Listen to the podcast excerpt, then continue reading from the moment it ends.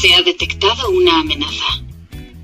No, no, no, no, no es una amenaza. Es el podcast del Brillan. Vamos a ver de qué va a hablar hoy. Apps educativas. ¿Cuáles son sus ventajas? Ese es el tema del episodio de hoy. ¿Sabías que en la actualidad existen más de 80.000 apps educativas en un mundo donde cada vez dependemos más de nuestros dispositivos móviles, como smartphones y tablets, para estar conectados? Cada vez más se desarrollan aplicaciones para todo tipo de funciones. Las apps educativas también proliferan y padres y profesores y alumnos pueden beneficiarse de ello. ¿Qué tal Morita? Bienvenida a este podcast. ¡Ay, hola amigos! ¿Cómo están? Sí, sí, para los, nosotros los perritos también hay apps. Apps para poder jugar con los huesos digitales, con nuestros mascotas, nuestros compañeros de las diferentes perreras. Sí, sí, sí, claro que sí. Muy, muy interesante este tema.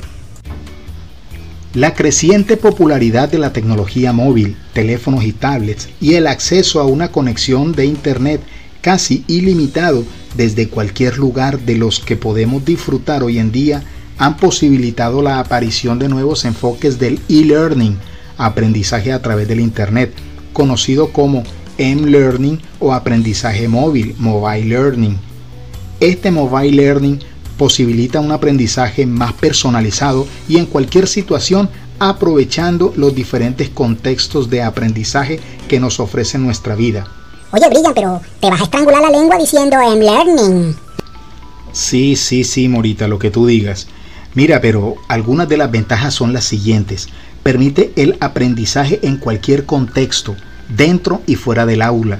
La vida se convierte en un escenario perfecto para el aprendizaje las barreras del tiempo y el espacio se difuminan.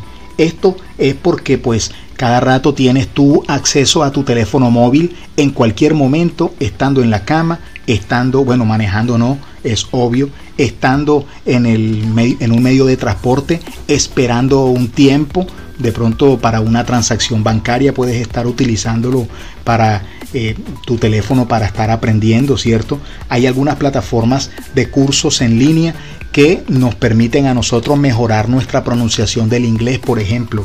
Esa es una de las de los poderes máximos de esta mm, portabilidad, por decirlo de alguna manera, del M-Learning. También la gran popularidad de los dispositivos móviles entre personas de todas las edades hacen que las apps educativas influyan positivamente sobre la motivación del alumnado. Ya sabemos que los estudiantes tenemos eh, bueno, los estudiantes tienen teléfonos más sofisticados que los del profesor, eh, se tenía que decir y se dijo. Es una, una tendencia que va a que los muchachos quieren tener la última tecnología para poder estarse comunicando. También las apps educativas suelen contar con un importante componente lúdico, ya que partiendo de la gamificación integran la dinámica típica del juego y recompensa para conseguir los objetivos de aprendizaje.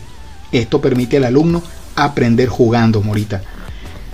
Estas aplicaciones educativas además fomentan una gran interacción entre los usuarios, rompiendo con la clásica experiencia de aprendizaje pasivo y permitiendo un aprendizaje más rico y eficaz en el que el alumno también es partícipe activo durante todo el proceso.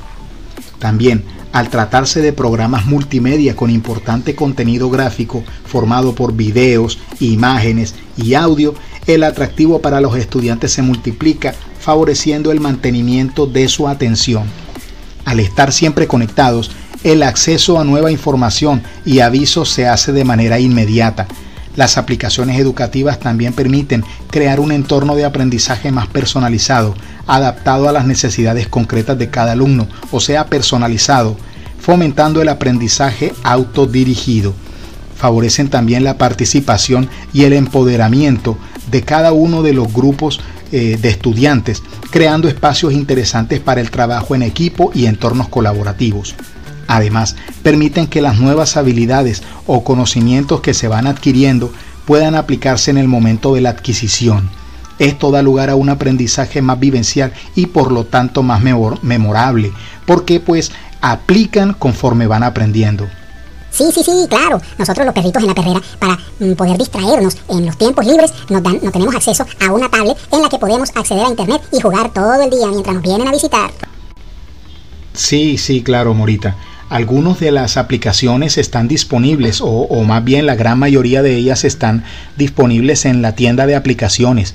ya tú mm, podrás eh, discernir cuál le sirve a tu teléfono, porque hay algunas que son para teléfonos con sistema operativo Android y hay otros para sistema operativo iOS o para los iPhone. Entonces, ya dependiendo de la necesidad que tú tengas, entrarás a tu tienda de aplicaciones y podrás descargar cada una de ellas para poder hacer el estudio o las prácticas correspondientes.